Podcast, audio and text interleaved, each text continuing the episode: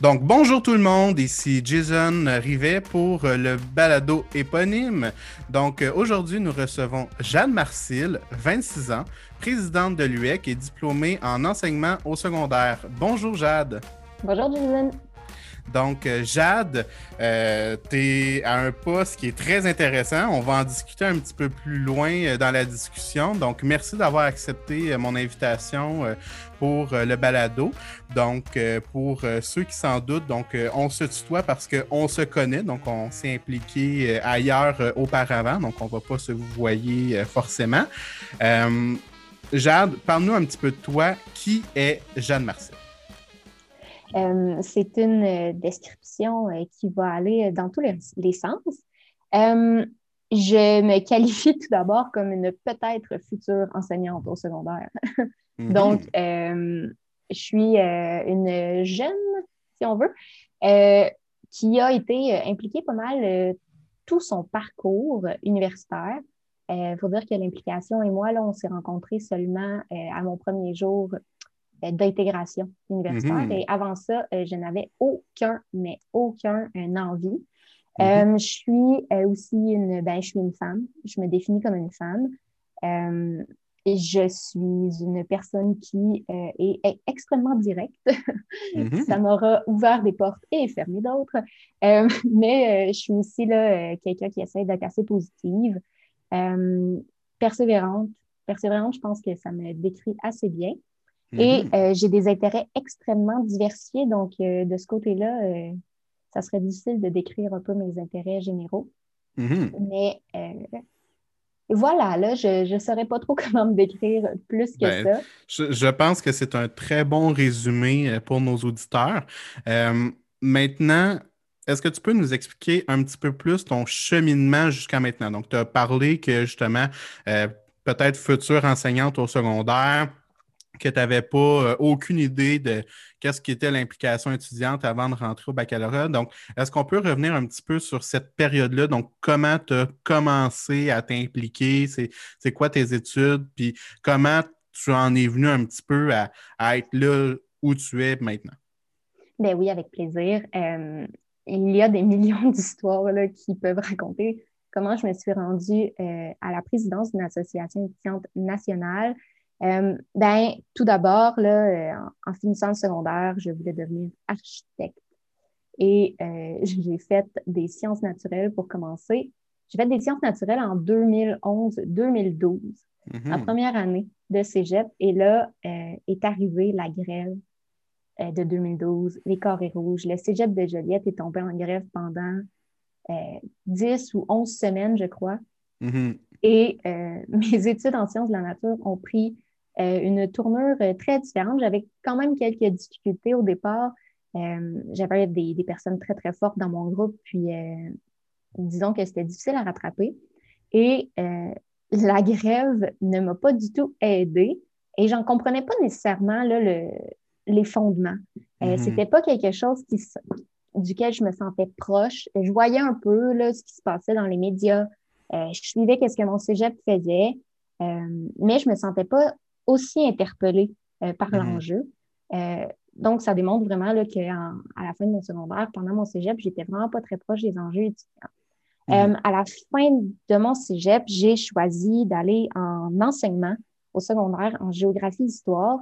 il faut savoir que mon grand-père, qui est vraiment mon plus grand modèle à travers tout mon parcours, qui était un prof de géographie au secondaire, un très mhm. grand syndicaliste, euh, il m'a dit Jade, va pas là-dedans.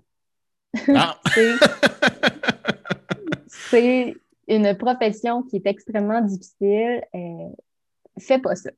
Ben, mm-hmm. c'est ça ou simplement histoire tout court. Et là, Jason, tu comprends que quand on a juste un bac en histoire, les possibilités d'emploi sont assez restreintes. Hein?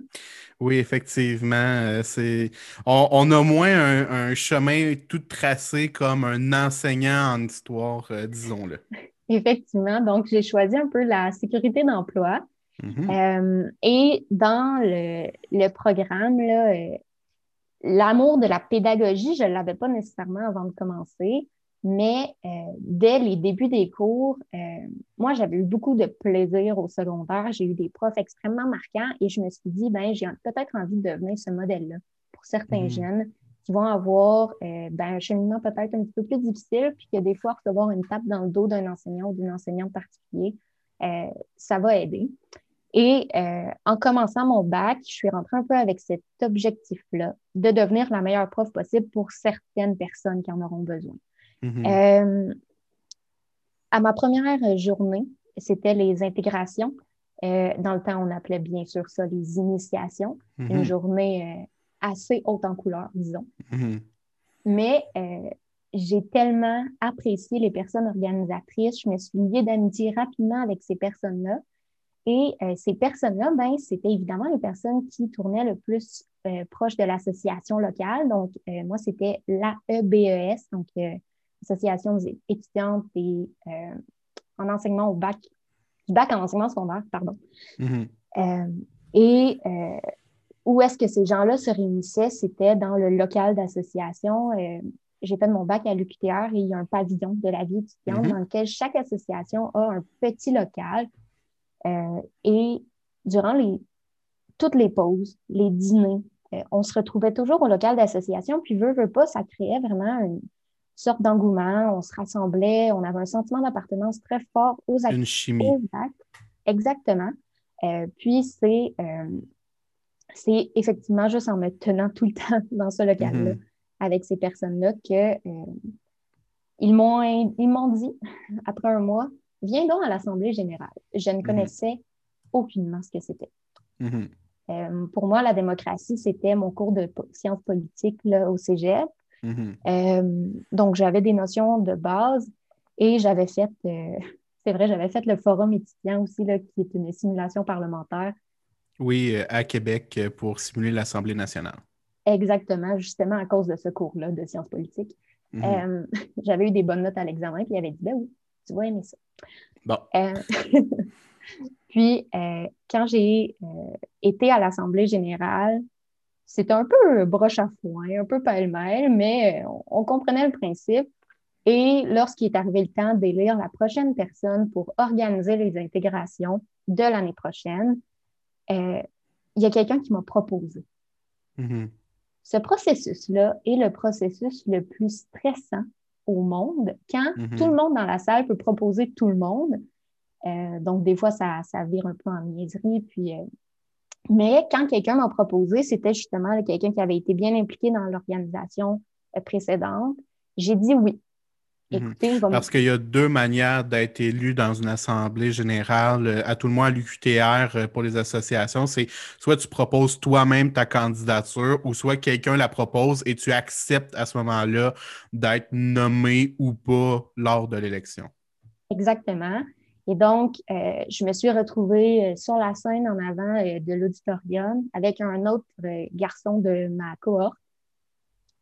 Et là, en un instant, j'ai développé des plans extraordinaires pour organiser la prochaine intégration. Et mes rêves se sont complètement échoués parce que j'ai perdu cette élection-là. Mm-hmm. mais c'était, ça faisait un mois que j'étais à l'université. J'avais aucune connaissance du fonctionnement. C'est mhm. peut-être même correct là, que j'ai échoué cette, euh, cette élection-là. Euh, la personne qui a été élue a fait un bon boulot. Écoutez, je ne sais pas si j'aurais fait mieux, mais euh, ça m'a permis par contre d'avoir un peu ce, cette thrill-là d'être élu. Mhm. puis là, j'avais l'impression qu'on pouvait faire des grandes choses en étant élu. Et ainsi, je me suis présentée dans les élections suivantes pour un poste il y avait une, personne qui avait été élue, euh, mais elle avait démissionné au cours de l'été. Donc, en septembre, il fallait faire la réélection. Puis, euh, l'ancienne personne qui était dans le poste, on était quand même très proches. Euh, puis, l'ancien président aussi. évidemment, je continuais quand même à me tenir au local d'association avec ces mhm. personnes-là. les deux m'ont dit ben, essaye-le, je pense que tu aimerais ça. Mhm. Et ça l'a donné que je me suis retrouvée là, élue sur le conseil d'administration de la GEQTR, mon association générale. Euh, comme représentante de l'AEBES. Et euh, ce poste-là, je l'ai conservé pendant deux ans, euh, mm-hmm. pendant lequel j'ai suivi toutes les activités de mon assemblée, de mon association générale. j'ai appris à lire des états financiers. j'ai appris à faire des suivis budgétaires. J'ai appris tous les projets qui se passaient à l'interne. J'ai vu des plans d'action de X, Y, Z projets se faire mettre en place pendant deux ans. Et euh, c'est là vraiment que j'ai appris à connaître les différents postes de la GE Euh, en enseignement secondaire, par contre, on a beaucoup de stages, donc un par année, puis euh, c'est vraiment difficile de s'impliquer vraiment dans l'association générale. Euh, donc, ça a toujours été un frein pour moi pendant mon baccalauréat de me présenter à la GEPTR, même si je, sentais que j'aurais été capable de le faire, puis que ça aurait été un, je visais beaucoup des postes académiques, là, étant donné mon baccalauréat avec la pédagogie. J'accorde mhm. une importance capitale à avoir des études de qualité et à ce que les mhm. professeurs fassent tout ce qu'ils sont dans leur pouvoir pour donner des études de qualité, des évaluations, même un soutien, des services euh, personnalisés, de l'accommodement, etc. Euh, donc, ça, je me suis présentée à, la présidence de mon association locale ma dernière année. Ça a été une super belle année. J'ai eu tellement des beaux moments dans mon association. Euh, c'est ça, en fait, qui m'a fait faire mon baccalauréat au complet avec autant de plaisir. Mm-hmm. Et à la fin de mon stage 4, j'ai choisi de continuer mes études en maîtrise à l'UQTR, en administration d'éducation. J'ai eu un stage 4 quand même assez difficile sur certains points. Puis, je ne mm-hmm. sentais pas que j'avais envie d'aller enseigner tout de suite. Mm-hmm. Et euh, il y a un certain Jason Rivet qui m'a écrit euh, en avril peut-être de ma fin d'année. Euh, Jade, il n'y a personne qui se présente au poste de vice-présidence académique de premier cycle à l'UQTR. Tu devrais le faire. Mm-hmm. Fait que merci Jason. Je me suis présentée. j'ai été élue en conseil d'administration. J'avais quand même trois, trois opposants, opposantes. Mm-hmm. mais puisque j'avais tellement été proche des instances, je connaissais le fonctionnement, j'avais une longueur d'avance. Euh, les gens, ils savaient que je m'impliquais pour de vrai, euh, que j'avais la passion pour le faire, j'avais un background en éducation, ça m'a vraiment aidé. Et euh, ce poste-là, dans les différentes tâches, il y avait le lien avec l'Union étudiante du Québec, pas comme premier lien, là, mais on, je participais aux différentes instances. Sur certains dossiers. Exactement. Donc, les affaires beaucoup plus académiques. Euh, moi, les affaires sociopolitiques, ça ne m'intéressait pas nécessairement, mais euh, à force d'y participer, j'ai évidemment pris goût.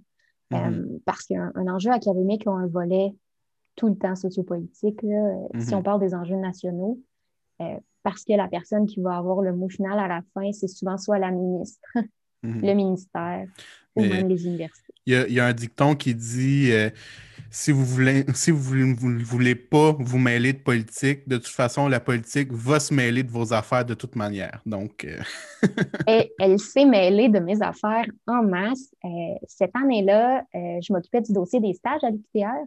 Mm-hmm. Et il y avait eu un gain l'année précédente sur la compensation financière des stages en éducation et en mm-hmm. enseignement tout de suite à la fin de mon stage Parce qu'on se rappelle qu'à l'époque, les stages n'étaient pas compensés. Les étudiants ne recevaient pas de salaire ou de compensation d'aucune sorte pour travailler quand même pendant plusieurs semaines dans des milieux de stage euh, au niveau éducatif. Exactement. Et euh, ce gain-là, là, en 2018, a été vraiment important. Euh, il a quand même permis d'ouvrir plus de stages l'année suivante. Donc, pendant mon année à la GEQTR, euh, je me suis donc impliquée vraiment plus fortement dans cette campagne-là. Mm-hmm. Euh, la campagne de l'Union étudiante du Québec et de la FEC, donc la Fédération étudiante collégiale du Québec. Et là, euh, j'ai évidemment beaucoup aimé ce qui tournait autour de ça. Je comprenais vraiment plus le volet académique qui se mêlait au volet politique. ça m'intéressait. Euh, les gens qui, avec qui j'ai participé aux instances de l'Union étudiante du Québec m'ont donné envie de continuer encore dans l'implication étudiante. J'ai toujours eu tellement de plaisir dans ce milieu-là. Euh, ça a mm. toujours été des années fabuleuses que euh, de me présenter à l'Union étudiante du Québec, quand j'en ai pris conscience, je me suis dit, ben, oui, fais-le, c'est sûr que tu vas aimer ça. J'avais pas de port d'attache. La maîtrise n'était pas nécessairement la maîtrise la plus excitante. mes cours, mm. ça allait super bien, mais euh, je sentais là, que je pouvais aller faire quelque chose de plus grand pour les étudiants et les étudiantes, que j'avais cette occasion-là, puis j'ai sauté dessus. Mm-hmm. Et en mai 2019, j'ai déménagé à Montréal pour m'impliquer à temps plein. Euh, c'est une game extrêmement différente de s'impliquer à temps partiel dans une association étudiante. Euh, on travaille à des heures assez exceptionnelles, merci, et euh, on touche à tous les mm-hmm. différents dossiers. On peut tant se faire interpeller là, avec la pandémie, par exemple, cette année. On a regardé les règlements des études de certains programmes en soins infirmiers parce que là, il y avait des stages qui étaient comme barouettés un peu à cause de la mm-hmm. pandémie puis des conditions dans les hôpitaux. Euh, autant j'ai pu euh, m'approprier des enjeux comme le, changement du mode de scrutin au Québec, sur lequel mm-hmm. on a travaillé, mes collègues ont travaillé l'année dernière. Il y a aussi la santé mentale qui a été beaucoup amenée sur la place publique par les associations étudiantes, notamment l'UEC avec un sondage national, je crois. Oui, c'est ça. Euh, pendant mon année à la GEPTR, l'UEC a passé euh, l'enquête sur la façade, euh, donc à l'automne. Et ce résultat-là, les résultats, en fait, ont été dévoilés pendant mon premier mandat à l'UEC et ça a fait vraiment une grande, grande réponse médiatique assez importante. Je pense que c'est la plus grande sortie médiatique de l'UEC. On a seulement cinq ans, donc on a encore le temps pour en faire des encore plus grosses. Mm-hmm. Mais ça a vraiment mis la santé psychologique comme étant un enjeu prioritaire. Et on le voit là, parce que cette année, c'est aussi les enjeux qui ont été discutés le, plus, là, la santé psychologique étudiante, et parce qu'en ce moment, à cause de ce rapport-là d'enquête en 2019, le ministère de l'Enseignement supérieur s'est penché sur la création d'un plan d'action directement en santé psychologique étudiante. On ne parle mhm. pas d'un plan d'action euh, gouvernemental général. Là, à cause de la COVID, oui, ça, ça se travaille auprès du gouvernement, mais euh, à cause des actions des associations étudiantes nationales, on assiste à la création d'un plan spécifiquement pour les étudiants et les étudiantes. ça, mhm. c'est un, gain qu'il ne faut vraiment pas négliger. Il y a du travail de longue haleine qui a été mis euh, mhm. là-dessus. C'est des doctorants et des doctorantes qui étaient aux études, qui ont travaillé au questionnaire. Mhm. Euh, puis ça, tu sais, c'est parti d'une association locale qui est la FECUM de l'Université de Montréal, qui, elle, a dit, ben nous, on, voit que ça ne va pas chez nos étudiants, nos étudiantes, on va aller sonder. Et euh, de ce sondage-là, les résultats étaient tellement troublants qu'il fallait savoir comment ça se passait, ça se passait à l'échelle nationale. Mm-hmm. Euh, et effectivement, les résultats de la FECO n'étaient pas si différents que du reste du Québec, mm-hmm. euh, malheureusement.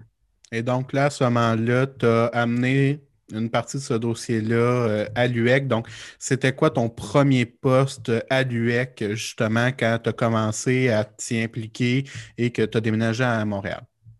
C'était un poste qui est difficile à expliquer. Euh, ça se retrouve, c'est la coordination à l'enseignement supérieur. Euh, ça se trouve en fait à être un poste très académique, puisque c'est des enjeux qui sont très académiques, mais macro à travers le Québec. Ce que je veux dire, mm-hmm. c'est euh, on parle par exemple de euh, projets qui sont gérés beaucoup par le ministère. Donc, le mhm. ministère, euh, par exemple, s'occupe du programme d'aide financière aux études. donc, c'est un enjeu macro puisque ça touche les étudiants de toutes les régions, de toutes les origines, peu importe le lieu d'études. Mhm. Donc, je m'occupais de dossiers macro en enseignement supérieur qui pouvaient toucher un peu tout le monde. Et à l'UX, c'est important là aussi de comprendre que euh, selon les postes qui sont comblés année après année, puis selon les intérêts des étudiants qui se présentent, euh, ça change. Euh, mm-hmm. Une année, je me suis occupée de l'aide financière aux études, mais je me suis occupée aussi des stages parce que ben, j'avais eu une implication par mes stages, moi, en éducation. Je comprenais bien les réalités. Puis j'avais aussi là, fait beaucoup de cas académiques entourant des stages. Donc, j'avais comme des intérêts et des connaissances. Donc, j'ai évolué avec cet enjeu-là. Euh, c'était un poste qui m'a permis aussi euh, d'être sur l'équipe politique de l'organisation. Mm-hmm. Euh, donc, je faisais des rencontres auprès, avec le ministère, mais j'ai aussi eu l'occasion de faire des rencontres avec des politiciens, des politiciennes, des équipes, justement, là, de partis. J'ai participé à des congrès politiques. j'ai Vraiment, là, c'était un poste qui était très diversifié, puis ça rentrait directement dans mes intérêts. Euh, mm-hmm. Même si c'était un monde que je ne connaissais pas à la base, c'était. Euh, j'ai rapidement appris mm-hmm. à avoir un intérêt pour ces différents dossiers-là. Et euh, ça m'a voulu quand à l'automne, j'ai commencé à réfléchir, puis je me demandais, là, est-ce que Est-ce que tu aimerais ça plus le volet politique? Est-ce que tu es mm-hmm. en train de te présenter l'année prochaine? Euh, et voilà, ben, cette année, c'est moi la présidente. Mhm. justement, on parle de l'UEC euh, depuis tantôt, mais euh, pour ceux qui ne connaissent pas l'UEC, est-ce que tu peux nous en dire un petit peu plus euh, sur qu'est-ce que l'UEC dont tu es la présidente? Ben oui, c'est une association étudiante nationale donc, euh, ce qu'on fait, nous, c'est qu'on Pour ceux qui euh, nous écoutent euh, de l'international, on, a quelques auditeurs en France. National au Québec, on parle de la province de Québec, on ne parle pas du Canada. Oui, parce qu'on a un partenaire canadien. Mhm. Donc, je pourrais peut-être un petit peu en parler. Mhm. Mais oui, c'est ça. Donc, on représente, nous, des étudiantes et des étudiantes à travers tout le Québec qui, elles, sont représentées individuellement par leur association locale euh, mhm. donc leur association universitaire. On regroupe 10 associations universitaires à travers le Québec. Donc, ça fait de nous euh, une association nationale. On, représente donc individuellement 91 000 étudiants ou étudiantes.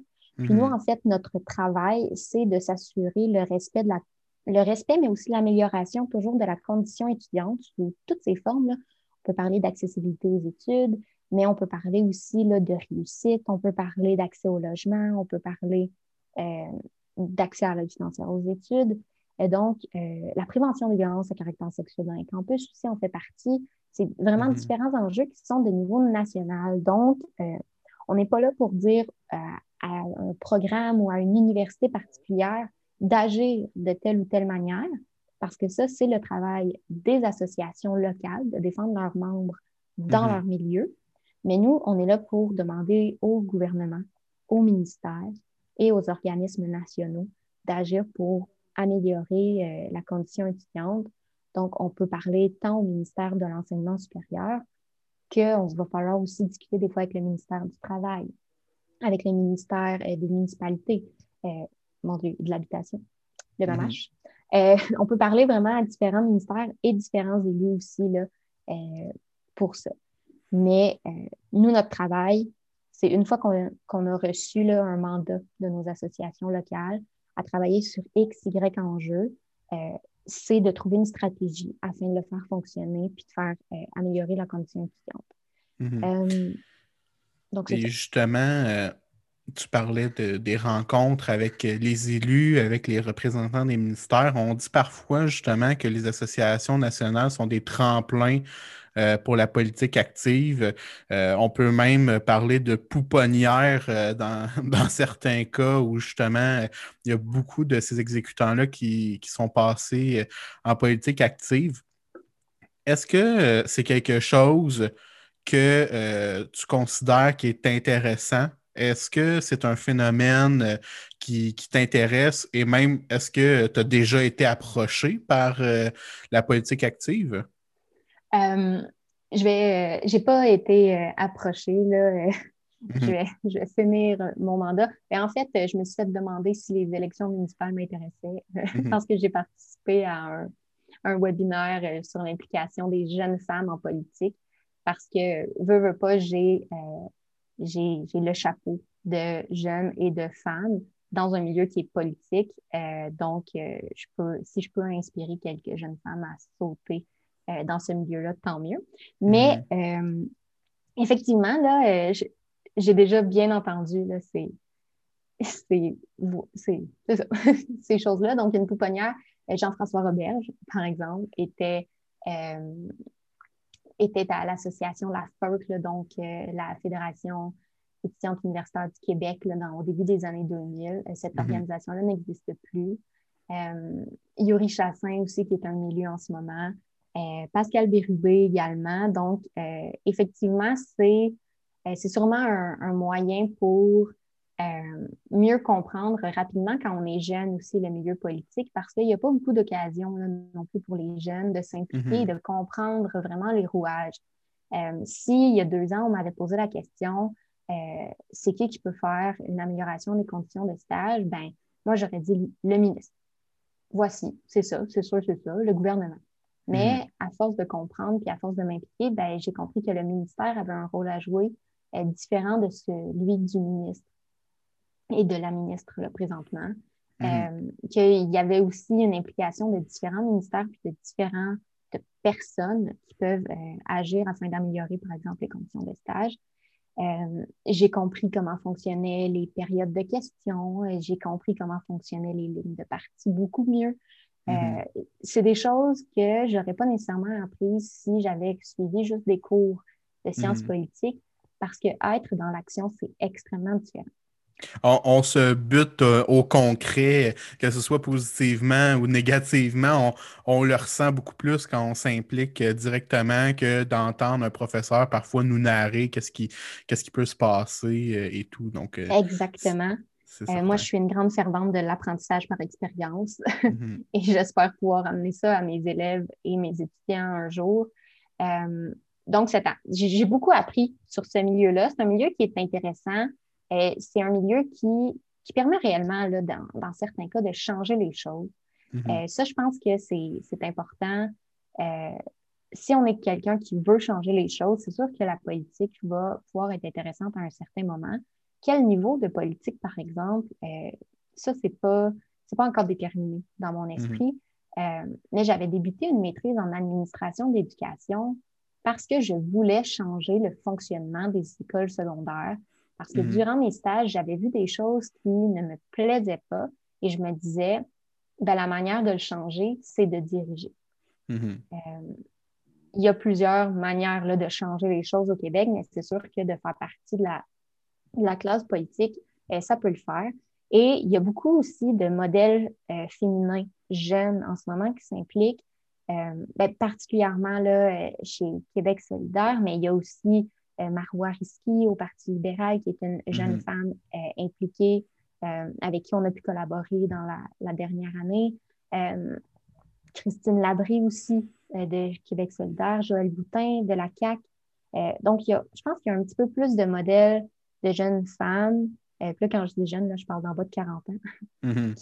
Euh, oui, parce qu'en politique, il, faut le spécifier. La, jeunesse s'étire un peu plus parce que les, les, carrières commencent plus tard un peu. Exactement. Euh, mais Émilise de, de, Québec solidaire, par exemple, qui, qui, est quand même très jeune, là, on n'a pas beaucoup d'âge de différence, mhm.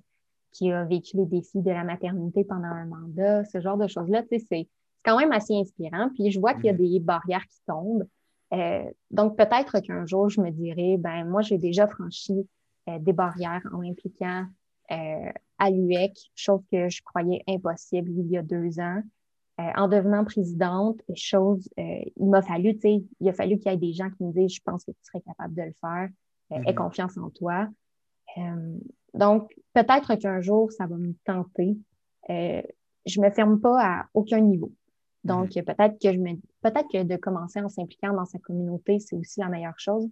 C'est comme ça que j'ai fini par m'impliquer au national. J'ai commencé en mm-hmm. m'impliquant dans mon association locale. J'ai monté, je me suis impliquée dans mon association générale, puis ensuite, je suis allée au niveau national.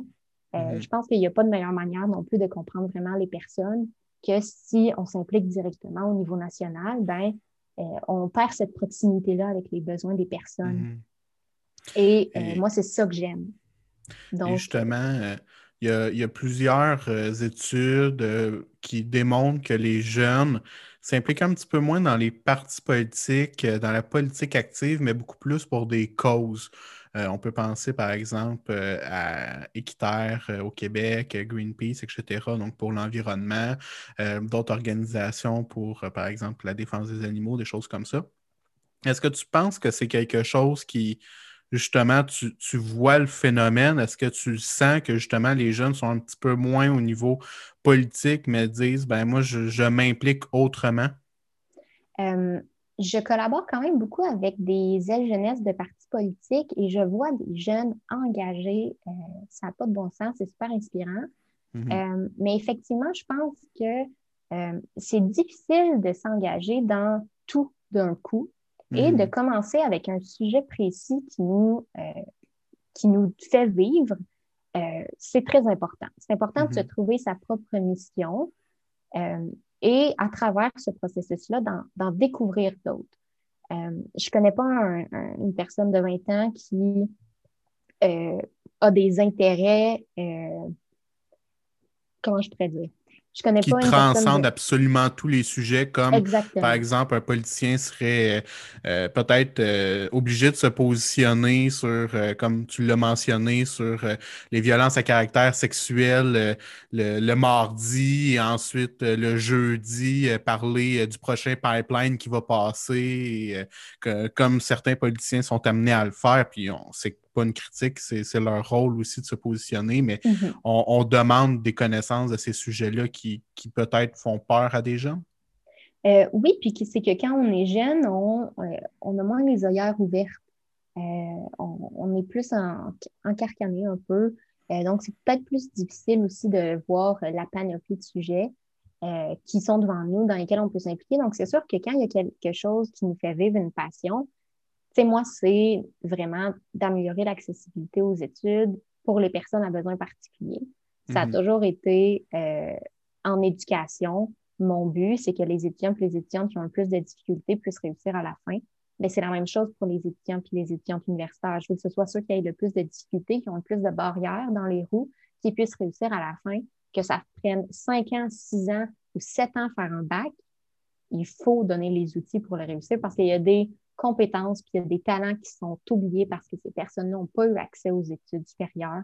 Il y a des Mhm. personnes qui seraient extraordinaires dans certaines professions, mais qui n'avaient pas la cote pour rentrer euh, à cause d'une situation X, Y, Z. Euh, combien d'étudiants puis d'étudiantes j'ai côtoyé pendant mon baccalauréat qui ont fini avec une cote correcte, c'est un 2.8, 2.9, mais qui avaient euh, tous Sur les talents. 4.2. Ouais, oui, c'est ça, excusez, pour les éditeurs français.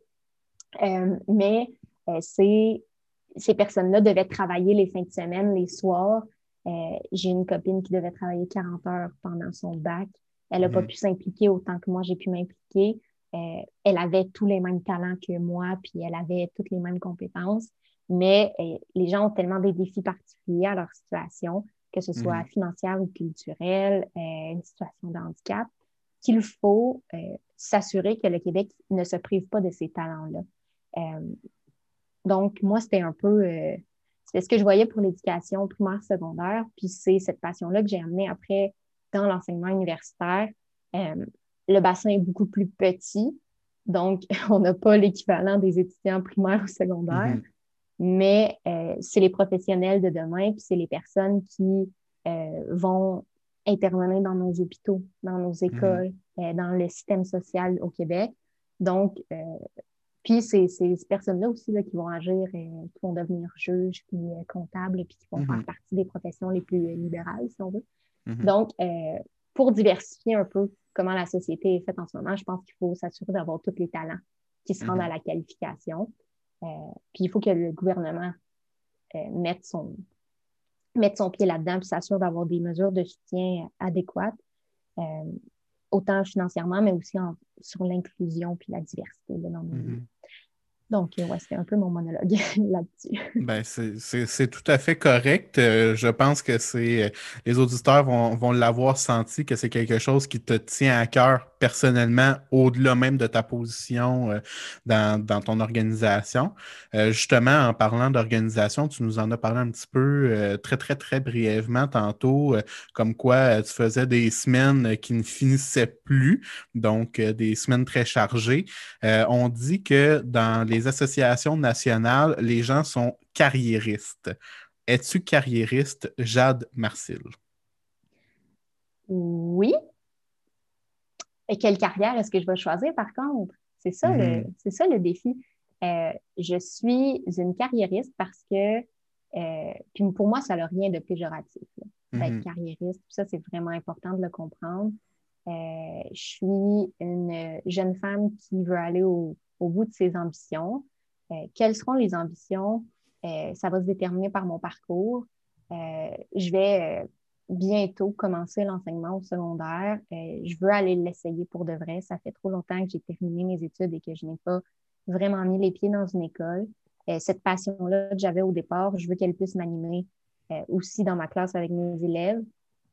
Mais pour moi, être carriériste, c'est de savoir que notre carrière va être importante et d'aller au bout de ce qu'on peut faire dans notre carrière puis de ce qui nous Mhm. intéresse. Donc, si pour moi, ça va être l'éducation, puis aller au bout c'est de devenir direction d'un centre de service scolaire parce que je vais avoir l'impression d'avoir un impact direct sur ma communauté, ben ça va être ça. Puis si mhm. pour moi, aller au bout de ce que je peux pour améliorer l'éducation au Québec, ça va être de m'impliquer en politique, ben ça va être ça. Peut-être mhm. que d'ici deux, trois, quatre ans, je vais me trouver une passion incroyable pour l'horticulture. Mm-hmm. Euh, ben, peut-être que ça va changer, puis que mes mm-hmm. besoins, puis euh, mes ambitions vont changer, mais euh, je pense que c'est important d'avoir des femmes de carrière. J'ai eu des modèles de femmes extrêmement fortes. ma grand-mère, ma grand-mère, donc elle a présentement 77 ans, a été infirmière de, son, de sa jeunesse jusqu'à sa retraite en même mm. temps que mon grand-père travaillait lui aussi à temps plein. Il n'y a jamais eu de rôle déterminé. Tout le monde se partageait les rôles dans la maison. Elle a travaillé jusqu'à la retraite, comme, euh, comme un homme aurait fait là, dans ces années-là. Mm-hmm. Euh, ma mère m'a élevée en mère monoparentale une semaine sur deux en faisant mm-hmm. des études pour devenir infirmière bachelière. Euh, elle va très bien dans sa carrière. Elle a avancé dans sa carrière selon ses ambitions, ce qu'elle aimait faire. Euh, c'est un modèle fort. Puis je pense que euh, d'avoir des femmes comme ça qui peuvent s'épanouir dans leur carrière, c'est un peu ça que je vois paraître carriériste. Mm-hmm. Et c'est ça que j'ai envie de faire. Puis est-ce que tu penses que justement, il y a encore un deux poids, deux mesures entre les hommes et les femmes, justement, quand on parle de carrière, quand on parle d'objectifs de vie? Ben oui. Et malheureusement, là, euh, le meilleur exemple, c'est euh, les congés de maternité. Dans, certaines, dans certains milieux, il n'y en a pas de congés de maternité. Mm-hmm. Euh, je pense notamment au sport professionnel, mais aussi à la politique québécoise. Euh, mm-hmm. Cette année, Québec solidaire a dû accorder des congés parentaux à l'interne, donc faire une redistribution des dossiers pour permettre à Émilie d'aller un peu en congé pour permettre à Catherine Dorion d'aller en congé aussi à, la fin de sa maternité et à Sol mhm. Zanetti de prendre congé. Euh, ça nous explique, oui, c'est un mandat de quatre ans, mais ça nous explique quand même qu'il euh, y a comme une mauvaise reconnaissance des défis liés au statut de femme. Mhm. Euh, même dans nos institutions politiques, il faut évidemment que ça change. puis, c'est rarement péjoratif pour un homme d'être carriériste, alors que pour les femmes, c'est souvent retenu comme étant, eh bien, elle a abandonné sa famille, elle ne prend pas ses responsabilités familiales, euh, mhm. elle laisse ses enfants se faire garder. Pour un homme, on n'utilise pas ces propos-là. Mhm. Et euh, j'espère ne jamais avoir euh, des commentaires de la sorte parce que je veux continuer à travailler en ayant des enfants, puis que je veux continuer à m'épanouir professionnellement. Je pense qu'il y a des femmes qui nous ont prouvé que c'était possible, mais c'est à la mhm. société d'écouter et euh, de s'assurer de le rendre possible. Donc, il y, a, des changements à faire, il faut les faire, mais il y a encore une dévalorisation de toute façon du statut de la femme dans plusieurs choses. Les femmes gagnent 10% moins de salaire que les hommes pour la même qualification. Mm-hmm. C'est le genre de choses qui, en 2021, existent encore. Donc, non, l'égalité n'est pas, est pas 100 acquise euh, et les préjugés existent encore, évidemment. Peut-être que je mm-hmm. participerai à les faire diminuer et j'aimerais beaucoup ça. Euh, mais ça, c'est le temps qui va nous le dire. J'ai quand mhm. même choisi un domaine assez représenté par des femmes, donc euh, mhm. je devrais m'intégrer. Euh, mais qui sait, peut-être qu'un jour, je changerai pour un domaine majoritairement représenté par des hommes. Mhm.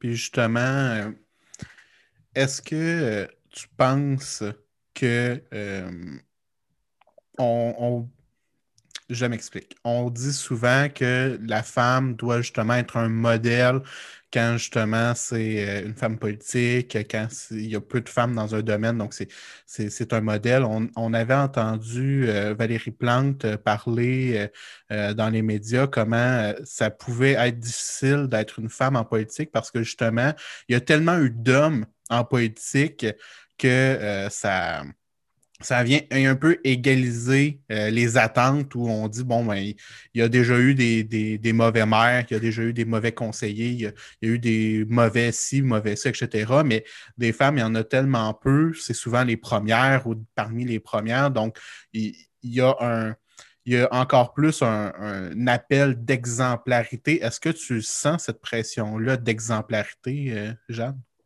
pas nécessairement dans mon poste. Parce que l'implication étudiante, en ce moment, il y a beaucoup, beaucoup de femmes ou de personnes s'identifiant comme femmes qui sont à la tête d'associations locales, donc d'associations universitaires. je pense par exemple à l'Université de Montréal, euh, l'année dernière, à la CADEL, le premier cycle Université Laval, c'était aussi une femme. Euh, il y a beaucoup plus aussi de, de femmes qu'on voit dans les, dans les différentes instances locales, etc. Euh, je pense que c'est positif. je suis la première femme présidente de l'Union étudiante du Québec, mais il y en a eu d'autres avant moi. donc, déjà, je pense que le milieu étudiant est plus favorable à ça. Mm-hmm. Par contre, j'ai participé cette semaine à une, à une activité justement de la CADEL qui était le 5 à 7 jeunes femmes engagées, euh, où on a reçu euh, un panel de femmes impliquées en politique qui, euh, tant au niveau municipal que provincial, nous ont expliqué là, la, la, différence qu'elles perçoivent entre recevoir des commentaires et les commentaires que leurs collègues masculins reçoivent des commentaires sur l'apparence. On peut penser, par exemple, mm-hmm. à Catherine Dorion, là, des commentaires sur son hoodie. Euh, voyons, elle n'a pas de classe, elle n'a pas d'allure. Mm. Et euh, même, à contrario, on peut penser à Pauline Marois, qui, bien qu'elle était très conventionnelle, tailleur, etc., on, l'appelait presque la bourgeoise parce qu'elle s'habillait bien, bien qu'elle avait des foulards, etc. Donc, il n'y a pas de place pour une femme dans ce discours-là parce que autant qu'elles sont elles-mêmes, on, les accuse euh, justement de, de, pas de classe, puis de l'autre côté, ben, on les accuse d'être trop guindées et tout. Donc, est-ce que justement il y a une place pour ça? Est-ce qu'on peut est-ce qu'on peut gagner à un moment donné ou pas? Écoute, j'espère qu'on va finir par gagner, mais il y aura en ce moment, il y a encore tellement de critiques sur l'apparence des femmes. Euh, une femme cernée, un homme cerné, on ne va pas avoir le même commentaire. Mm-hmm. Euh, une femme pas de mascara, on va le remarquer. Euh, moi, je trouve ça extrêmement important là, que le surmaquillage, on arrête ça. Là. Euh, moi, je mm-hmm. suis des modèles féminins comme Kim Kardashian, on mm-hmm. n'a jamais vu sa vraie peau. Ça mm-hmm. arrive d'être cerné, ça arrive d'avoir un bouton. on, on peut-tu considérer l'apparence d'une femme comme sans les produits pour? Euh, je ne vous dis pas de ne pas faire attention à votre peau. C'est important. Ben, si c'est un choix, c'est correct. Là. Si ça ne l'est mm. pas, c'est plus difficile. Mais euh, les commentaires sur l'apparence physique, sur les cheveux, sur la peau, sur euh, la grosseur, les formes, ça n'arrête jamais. Mm-hmm. moi, dans le milieu étudiant, je n'ai pas vécu de commentaires de la sorte cette année parce que j'ai l'impression que de toute façon, je suis entourée dans un milieu beaucoup plus inclusif là, que d'autres. Mais à, écouter les femmes parler cette semaine lors du 5 à 7, euh, c'est tellement plus facile aussi d'être critiqueur et critiqueuse sur les réseaux sociaux. Et lorsqu'on est une personnalité publique, ça vient avec là, de, de mm-hmm. s'attendre à se faire critiquer. Mais euh, c'est incroyable la différence quand même que ces femmes-là percevaient avec leurs leur collègues masculins. Euh, puis ça, c'est pas terminé ce combat-là, ça va toujours continuer. Mais il faut qu'on accepte des femmes qui ont l'air d'être des humains et non des femmes mhm. qui ont l'air d'être des robots et qui ont l'air d'être des poupées Barbie encore. Mhm. Euh, il faut accepter la diversité de corps, il faut accepter la diversité de la couleur de la peau. Euh, il, y a, il y, a, une panoplie de choses que le modèle féminin qui est transmis par les médias doit être parfait, euh, alors que une petite bédaine chez un homme, c'est quasiment cute et valorisé. Mais une mhm. femme dans un maillot de bain, il faut qu'elle aille un bikini body. Ça n'existe mhm. pas, là, un bikini body. Là, c'est, le maillot qui va par-dessus le corps. Le corps n'est mhm. pas fait pour fitter avec quatre bouts de tissu. Mhm. Donc, euh, ça, c'est, évidemment encore un problème. euh, puis, il faut continuer à sensibiliser nos jeunes et continuer à sensibiliser euh, nos plus vieux et vieilles aussi là, à ça. Là, le, les, femmes doivent se souvenir là-dedans. Il y a encore beaucoup de femmes qui en critiquent d'autres. Je pense que ça pourrait commencer par être un meilleur soutien entre elles. Ça, ne serait pas de tort à personne, disons. Mm-hmm. Et justement, euh, on parlait de, carrière, on parlait d'implication étudiante. Euh, il y a beaucoup de critiques sur la gestion des associations étudiantes, autant sur euh, les cotisations, sur les dossiers traités, par exemple. Il y a certains étudiants qui disent ben, pourquoi une association étudiante qui devrait travailler sur la condition étudiante prend position, par exemple, contre les pipelines? Est-ce que c'est vraiment leur rôle? Est-ce que c'est vraiment pour ça qu'on les élit? Et là-dessus, il y a une critique aussi sur la rémunération des exécutifs euh, des associations étudiantes. Donc, euh, souvent, il va y avoir des bourses ou des rémunérations pour les étudiants au niveau justement de leur implication. Euh, est-ce que tu penses que ce soit sur la rémunération, sur des choses comme ça, que les étudiants ne comprennent pas bien le rôle de leurs associations et des gens qui les représentent? Je pense que euh, tant qu'on n'a pas été dans les souliers d'un représentant ou d'une représentante, c'est extrêmement difficile de juger. Mm-hmm. Euh, euh, j'ai présentement une, un, salaire. j'ai pas un salaire qui représente les efforts que je mets là, mm-hmm. dans le sens que dans une association étudiante, si on se fait donner un enjeu, il faut agir sur cet enjeu-là parce que s'il n'y a pas de résultat, inquiétez-vous pas qu'on va se le faire dire à la prochaine instance ou qu'on mhm. va se le faire dire par les différents réseaux sociaux. Mhm. Euh, donc, si demain matin, euh, il faudrait qu'on prenne position absolument sur tel enjeu et qu'on ne l'a pas fait parce que tout le monde est épuisé puis tout le monde a voulu sortir un peu de leur travail pendant la fin de semaine, on va se le faire dire. Mhm. Euh, donc, il y a une certaine pression qui est mise sur les exécutants et les exécutantes sans nécessairement qu'il y ait une reconnaissance non plus là, de, de, la charge mm. mentale que ça apporte. Et si on veut que nos exécutants et nos exécutantes soient capables d'atteindre les objectifs qu'on leur donne, en ce moment, cette année, nous, on a 26 orientations de travail. 26 mm. orientations de travail qui contiennent environ deux ou trois objectifs chacun, chacune. Pardon. Euh, ça fait beaucoup de travail. En ce moment, on est cinq exécutants et exécutantes. Mm-hmm. Donc, euh, imaginez si en plus, il faudrait que euh, chacun travaille 15 heures par semaine au Tim Hortons euh, pour être sûr de se payer son loyer. Mm-hmm. on n'y arriverait pas.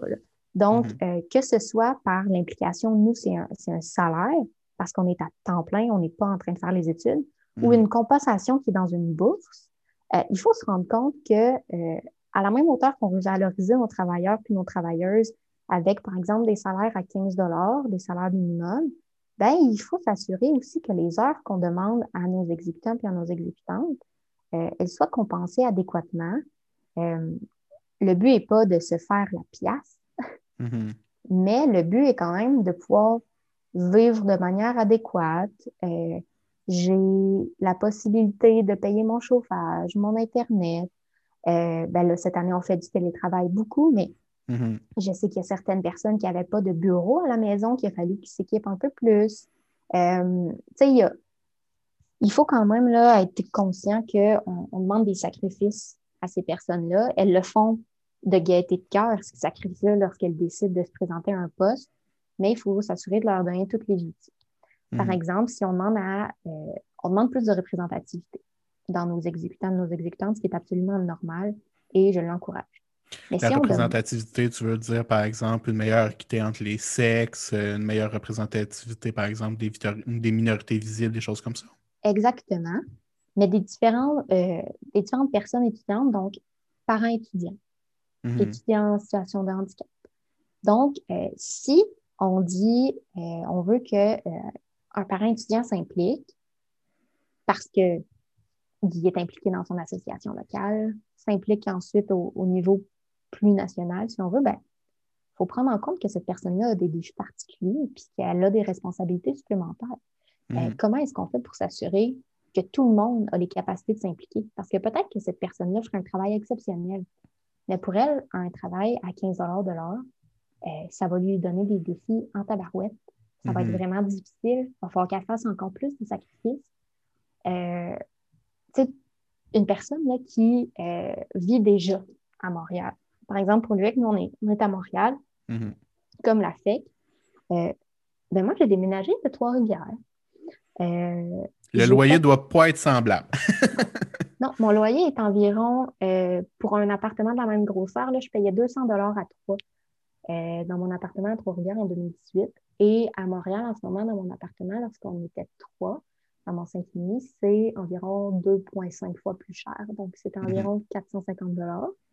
Euh, j'ai pris, euh, j'ai vraiment eu peur quand j'ai déménagé. Je me suis dit, je ne pourrais jamais payer tout ça. Mhm. Donc, euh, je fais des sacrifices, je fais des petites épiceries. Mais c'est sûr que tout le monde va avoir des défis différents. Donc, il faut quand même s'assurer qu'on est capable de donner une condition de vie minimale à tout le monde. Puis ça, il faut que ça passe par une compensation ou une rémunération. Mhm. mais c'est sûr qu'il y a des conditions là, pour obtenir ces, ces rémunérations-là. À la GEQTR, par exemple, on ne recevait pas notre bourse si on n'avait pas remis notre rapport. Puis si le rapport n'était pas suffisant, il y avait des manières qu'ils euh, pouvaient un peu retirer de l'argent sur la bourse, mhm. euh, ce, qui ce, qui était affreux. J'imagine même pas si euh, une fois il avait fallu que je perde 200 dollars, par exemple, sur ma bourse parce que je n'avais pas mené à, projet, à terme un projet. Mais il faut s'assurer de les soutenir. Puis oui, c'est bien beau le bénévolat, et si tu veux des résultats, il ne faut pas juste des bénévoles, parce que tes bénévoles, si ça ne leur tente pas de venir, ils ne vont pas se lever. Ouais. Puis ça, ça ne fonctionne pas. tes projets n'y arrivent pas à terme. Si tu veux quelqu'un de compétent, ben, il faut que ce soit compétitif, puis que cette personne-là dise, ben, écoute, ça vaut la peine. Mm-hmm. Dans le temps, à la GEPR, mon collègue était en même temps, j'avais un collègue là, aux, affaires étudiantes euh, académiques de cycle supérieur, qui était en même temps prof, euh, ben, chargé de cours en psychologie, euh, DJ à temps partiel pour, à son mhm. compte euh, et faisait la GEQTR en même temps. Moi, j'ai jamais compris. C'est sûr que ce gars-là, il dormait jamais. Mhm. Mais, euh, tu sais, il vivait pas sur son salaire de la GEQTR, sur sa mhm. bourse. Là, c'était pas ça qu'il faisait vivre du tout même, mais il était super compétent. Puis je suis pas mal sûre que s'il avait pas eu la bourse, il se serait pas impliqué, puis il aurait fait, ben, tu sais, moi, mes compétences vont aller ailleurs. c'est la moindre des choses compenser même aussi légèrement que ça pour, euh, pour un travail. Fait qu'il faut être compétitif si on veut avoir les personnes euh, qui vont avoir le meilleur talent. Puis, euh, il faut s'assurer qu'on donne un, mode de vie adéquat parce que ils vont travailler pour assurer que les étudiants aient un mode de vie adéquat. Mm-hmm. Et qu'il faut au moins pas leur refuser ça. C'est ce que je comprends. C'est ce que je pense. Puis justement, un peu en conclusion de, de l'entretien qu'on a ensemble, qu'est-ce que ça prend, selon toi, pour s'impliquer à un niveau comme le tien? Ça prend de la détermination, du travail? Qu'est-ce que ça prend pour justement euh, atteindre le niveau où tu es en ce moment? Euh, ben, pour moi, ça a pris beaucoup de soutien. Euh, j'ai été entourée de manière admirable. je ne pense pas que de faire ce travail-là cette année sans le soutien que j'ai en ce moment, je serais capable de le faire. Mm-hmm. Euh, ça prend de la détermination et de la persévérance parce que, comme j'ai expliqué en début d'entrevue, j'ai perdu ma première élection. Euh, j'aurais pu être détruite, j'aurais pu ne plus jamais vouloir m'impliquer. Euh, mais non, j'ai ouvert mes horizons, je me suis relevée, j'ai regardé ce qu'il y avait autour de moi. Il y a quelqu'un qui m'a parlé d'un autre poste, j'ai fait Ah, ben pourquoi pas? Et aujourd'hui, je suis ici. ça prend aussi. Moi, j'ai vécu beaucoup d'encouragement je parlais du soutien, mais j'ai surtout vécu beaucoup d'encouragement. Puis ça, c'est peut-être euh, quelque chose qui est particulier là, à moi. Mais euh, même si je peux projeter une très grande confiance en moi, c'est pas nécessairement ça la réalité. Là. Mm-hmm. Je doute euh, comme tout le monde, mais j'ai douté aussi de mes capacités à pouvoir remplir le poste. Et il y a quelqu'un qui m'a dit de l'externe, qui m'a dit, ben, tu sais, moi, moi, je crois que tu serais amplement capable pourquoi tu, pourquoi tu le fais. Mhm. Et le pire frein, des fois, ça peut être soi-même. Et ça, c'est particulier dans le cas des femmes. Le pire frein, ça peut être nous-mêmes. Donc, il faut être capable de, euh, de se faire confiance. Et c'est pas vrai que euh, un jour après mon arrivée en poste, j'avais 100% des compétences pour être la meilleure. Mhm. Par contre, le mois d'après, j'avais appris encore plus de choses. Puis le mois suivant, encore plus. Puis aujourd'hui, je suis pas du tout la même personne que j'étais il y a 12 mois. Mhm. Donc, euh, c'est sûr qu'il faut être patient avec soi-même. Il faut se donner les occasions d'apprendre, d'échouer puis de recommencer. Euh, et je pense que euh, j'ai souvent dit oui à des occasions, à des demandes, à du bénévolat. Mhm. Mais je sais que j'ai été choyée, puis je sais que j'ai eu beaucoup d'occasions de me démarquer, puis de participer à des choses. Euh, je suis, je fais partie des personnes privilégiées. Mhm. Euh, tu sais, j'ai pas, j'ai pas de défis liés à mon ethnie, j'ai pas de défis liés à une situation de handicap, et j'ai pas de défis euh, liés à une condition socio-économique. Euh, non, je ne roule pas sur l'or, mais j'ai toujours eu accès à de l'aide financière aux études ou à un Mhm. soutien de mes parents si j'en avais besoin. Donc, je pense que j'avais, euh, j'ai pas eu des barrières aussi importantes que d'autres pourraient avoir. Puis euh, ça, ça m'a, ça m'a évidemment aidé.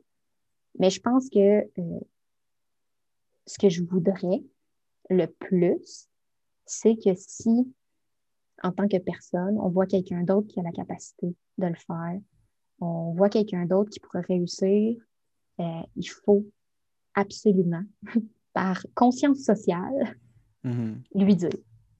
Euh, parce que des fois, cette personne-là aura jamais l'impression de pouvoir combler telle ou telle tâche. Mais d'avoir confiance en les autres puis de leur faire réaliser leur potentiel, moi, ça m'a tellement aidé. J'ai l'impression qu'il faudrait que je, j'amène ça ensuite avec moi. Donc, valoriser les autres autour de soi puis les accompagner dans, dans leur développement. Moi, il y a tellement de personnes qui m'ont accompagné puis qui m'ont valorisé que ça m'a tellement aidé Mhm. euh, à me faire confiance que euh, ça, c'est quelque chose qui a été essentiel à mon développement puis à mon cheminement. Ça va pas être tout le monde que ça va être sur leur, leur Mhm. point d'ancrage. Euh, mais si ça peut aider, ça, c'est la, la chose qui m'a, moi, le plus aidé et qui pourrait, je crois, aider les autres. Donc, euh, voici tout le monde. Je vous demande d'avoir une conscience sociale puis d'encourager, de Mhm. valoriser les gens autour de vous. Mais il y avait une étude de mémoire, bien entendu, de Wallet Packard, qui est la, la compagnie informatique américaine, qui disait que euh, souvent la majorité des femmes attendent d'avoir 100% des compétences caractéristiques pour un poste avant de postuler, alors que habituellement les hommes vont déposer pour le même poste avec seulement 60% euh, des caractéristiques. Et donc, par conséquent, ben, les femmes, malheureusement, euh, avançaient moins vite ou euh, attendaient Mhm. vraiment d'être très qualifiées ou même parfois surqualifiées pour atteindre un poste que euh, un homme plus jeune ou moins qualifié allait chercher simplement en, en lançant les dés puis en, en postulant, même s'il n'y avait pas forcément les, les compétences pour le faire.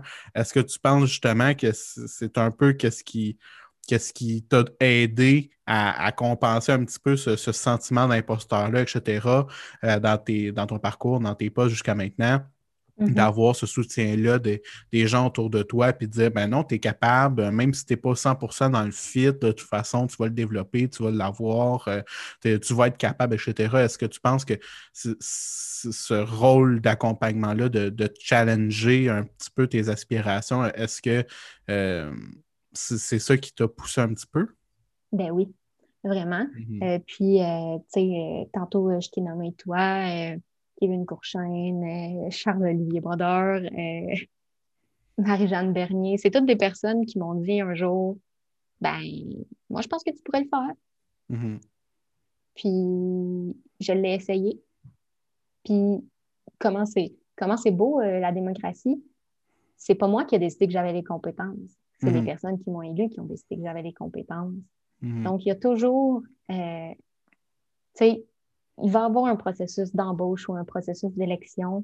Puis c'est à ce moment-là que tu peux tout faire, tu sais, pour que ça fonctionne pour toi. Mhm. Euh, ça ne veut pas dire que tu échoues une fois qu'il faut que tu arrêtes.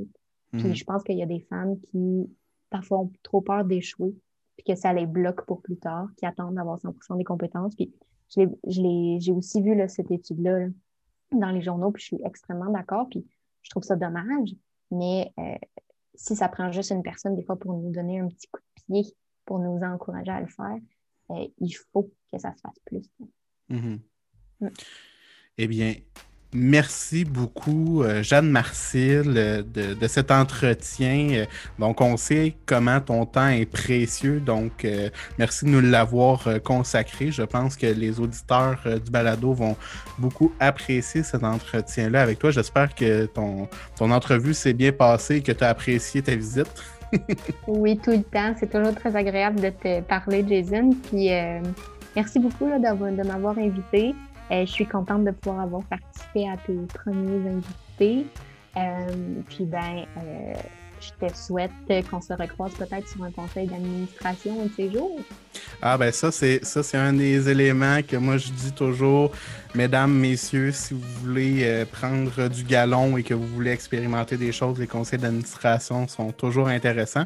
On va d'ailleurs en discuter euh, dans un prochain épisode avec Étienne Desfossés, euh, justement, que tu connais très bien, Jade aussi, qui s'implique beaucoup en entrepreneuriat social. Donc, on pourra discuter plus avant de, de ces sujets-là. Donc, l'épisode va être publié plus tard. Donc, euh, merci Jade. Donc, euh, je tiens à remercier également Taking Global au gouvernement du Canada et à Service Jeunesse Canada donc d'avoir généreusement soutenu ce projet. Donc, euh, grâce à la bourse Jeunes en Action, euh, j'ai pu me procurer le matériel qui me permet l'enregistrement euh, de ce balado. Donc, euh, bien entendu, nous l'avons fait à distance, Jade et moi, à cause des mesures sanitaires en place dues à la COVID-19. Mais à tout le moins, ça n'a pas sonné trop cacane, nous l'espérons, vu que nous avions un petit peu de matériel à ce propos. Donc, merci très chers auditeurs et je vous dis à une prochaine fois. Merci encore, Jade. Merci aux auditrices aussi, là. Oui, auditeurs et auditrices. on, va faire comme dans, dans, un texte, on dit que le masculin inclut, mais comme tu l'as très bien dit, merci, chers auditeurs et auditrices, et tout le monde dans les faits. Merci. Merci, Jason.